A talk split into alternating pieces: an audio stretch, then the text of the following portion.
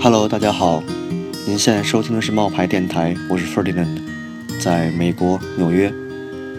这一期我采访的人叫 Samantha，一个偶然的机会，我在北泽西的海边遇到了她。当我看到她的时候，就感觉到了她的自信和朝气，让人不禁想了解她的故事。Hello, Samantha. How are you? Good. How are you? I'm good, thank you. Are you studying art? I went to college to study art. I studied fine art. Fine art. Yeah. Nice. mhm. At the College of New Jersey and in at Savannah College of Art and Design in Georgia.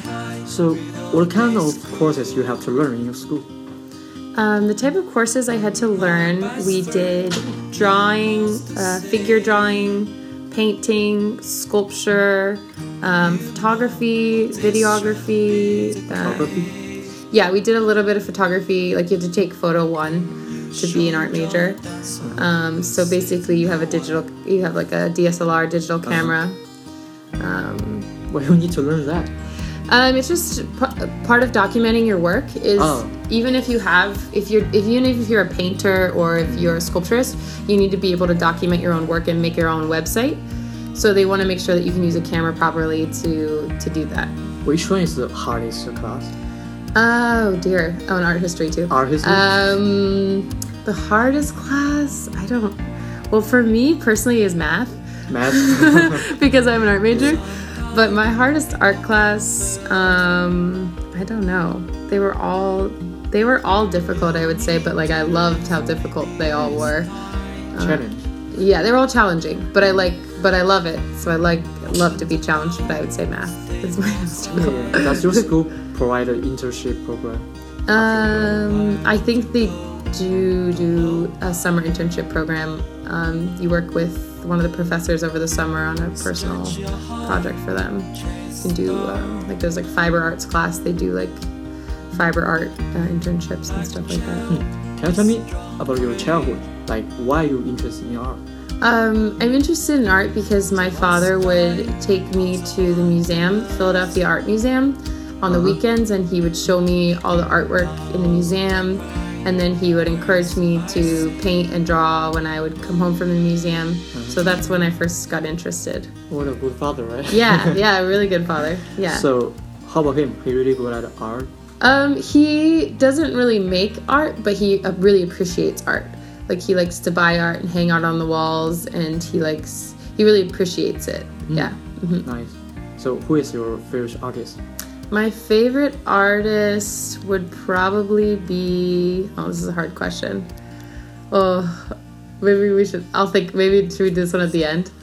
Uh, my favorite artist would have to be Janine Antoni. She's a performance artist. She's a contemporary artist. Um, she does a lot of performance art, sculpture. Um, she does work with photography, and a lot of her work is time based. Um, and so, like, her work changes. Like, if uh-huh. you're going to go, like, for example, she did pieces that were big blocks of chocolate and like a big block of fat and she would come to the museum every day and uh-huh. eat part of this block. Oh, so sounds- every day that you went it would change uh-huh. over time which i think is really interesting. She does a lot of performance pieces and sculptural which is some of the things that i do in my own art Uh, how about brand? Which brand is your favorite? mm, like fashion brand Yes, brand. Um, I used to work for Oscar de la Renta, so they do really beautiful gowns and earrings for the red carpet. So I'd probably say Oscar de la Renta.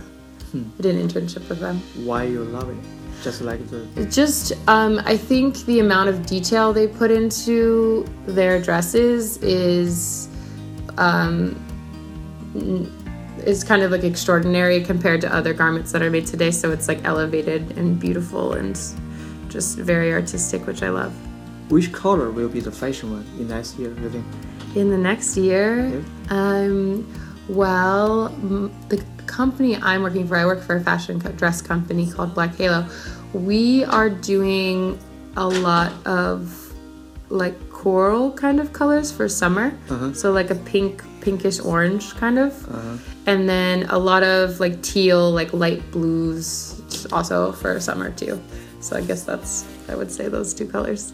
Hmm. I don't know if that's true, but Do that's but we'll see. yeah, do you have any suggestion to the young ladies how to dress. How to dress? Yep. Um, well, I guess it depends on where you live. But for New York City, I would say to be fashionable and also like you have to walk around a lot and stuff. I would say like find a really good pair of black pants, a really cool boot. You could do like a little cute um, leather boot, and then um, I would do like a really cool blouse with a cool sleeve, like maybe a poofy sleeve or something, and then like a really cool bomber jacket or something like that. So, what do you think about the cultural appropriation? Do you think it hurt my uh, minority? Like I will put the photos of Da Vinci or Van Gogh's work on the shirt. Do you think it's right?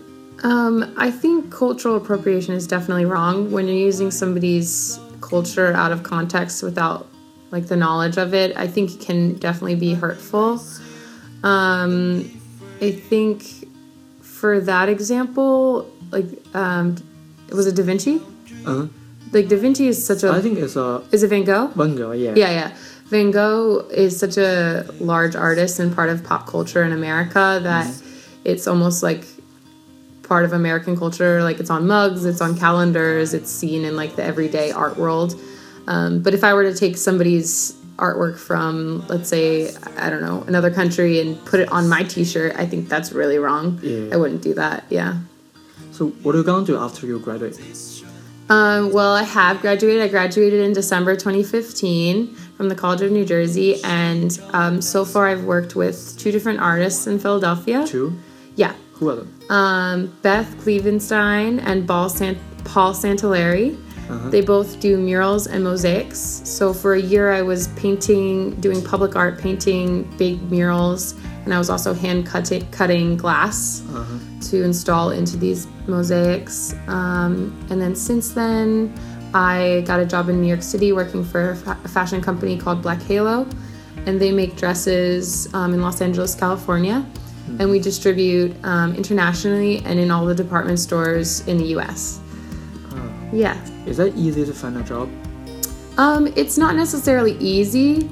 I think it definitely helps if you have a really great portfolio background, if you have a great website. And I think it's important in college to make sure that you network and it make sure that you do internships because the reason I got my first job was because of my internship that I did in college. Uh, how do you think about the living environment of young American artists?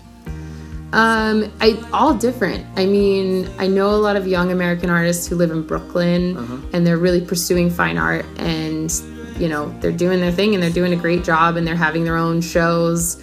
Um, I personally went into the more fashion realm of it. Um, but yeah, I think it's great. I think everyone is really creative and really progressive in America right now, and they're really commenting on the state of our society at the moment, I would say, and our political situation. And we're sort of seeing things in like a globalized way, which is sort of different than the past, I think.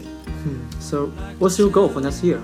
For next year, um, I would say probably either to be at my company and be promoted to uh, senior account executive or to maybe go into another job. I eventually, I think I want to be an art teacher.